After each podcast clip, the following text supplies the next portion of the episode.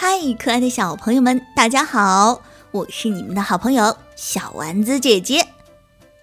我们今天啊，接着讲《植物大战僵尸》系列的经典故事。故事的名字叫做《吓死还是吓活》。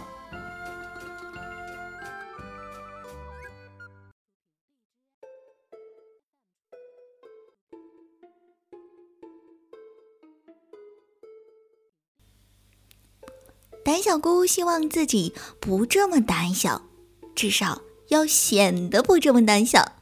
有一次，他捡到一个铁桶，他把铁桶倒扣过来，立刻躲在里面。他觉得铁桶里面挺安全，顿时不再害怕。他把不害怕当成了不胆小。忽然，唰的一下，铁桶飞走了。于是，安全也跟着飞走。胆小菇的身体一下子全暴露了，他重新害怕起来。他听见脚步声，磁力菇走过来，提着那个铁桶。磁力菇对胆小菇说：“我常常控制不住自己的磁力，这个桶是我不小心吸走的。你知道它是谁的？”胆小菇说：“是我的，你别再把它吸走了。”磁力菇就往铁桶上吐了口唾沫，这是防磁汁，使铁桶再也不会被吸走。胆小菇又躲进桶里，她一点一点的平静下来。等平静的快要睡着时，她又听见脚步声。那是好几个脚步声，挺慢、挺整齐的重叠在一起，一步又一步。脚步声在桶外停住，有人说话了：“这是我掉了的桶啊，总算找到了。”说话的应该是铁桶僵尸。胆小菇很害怕，他怕僵尸们掀起铁桶，他就成为了一碟小菜了。他又听见“咚”的一声，铁桶僵尸又说：“路障僵尸，你为什么把你戴在头上的路障放到我的铁桶前呀？”路障僵尸说：“这是提醒大家别靠近，因为铁桶里可能存在危险。”“啊，会有什么危险？”里面会有樱桃炸弹、土豆地雷了、火爆辣椒了，最可怕的是末日菇，它造成的弹坑辐射，甚至让空中的飞贼僵尸肚子疼。有路障保护，胆小菇不那么紧张了。一不紧张了，他想起其实根本就不用紧张的。他其实可以钻进地下，脱离僵尸的围困。不一会儿，胆小菇穿过干硬的土壤，远远的从僵尸们背后的树丛中冒了出来。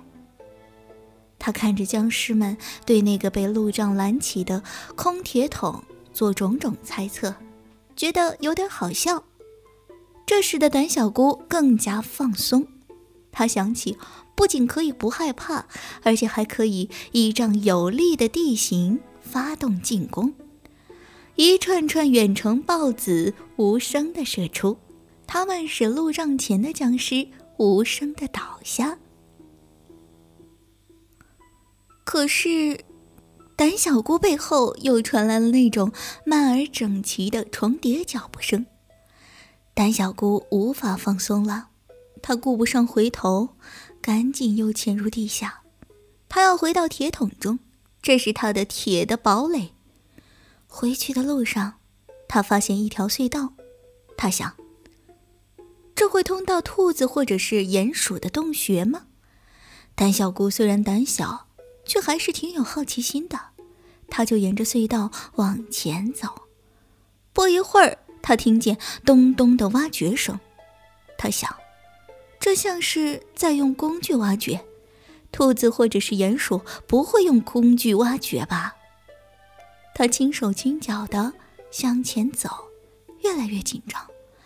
终于，他看见了一个挥动铁镐的黑影，这是矿工僵尸。受僵尸博士的派遣，矿工僵尸便要将隧道挖到铁桶下面，去侦查铁桶里到底有什么。矿工僵尸全神贯注地弯腰挖掘，一点也没有发觉胆小姑在步步靠近。只是在擦汗的时候，矿工僵尸发现情况异常。矿灯的反光中，铁镐上映出了一个身影。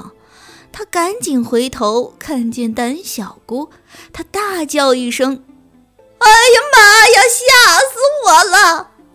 矿工僵尸一翻白眼儿，倒了下去，动也动不了了。胆小姑发了呆：“啊啊，他真的死了吗？僵尸不是已经死掉了吗？死了再死，说不定就能变成活人呢。”胆小姑就琢磨着，以后有机会可以多吓吓僵尸，争取把他们给吓活了。好了，可爱的小朋友们，我们今天的故事就讲到这里，下期故事我们再见吧！我是你们的好朋友小丸子姐姐，拜拜。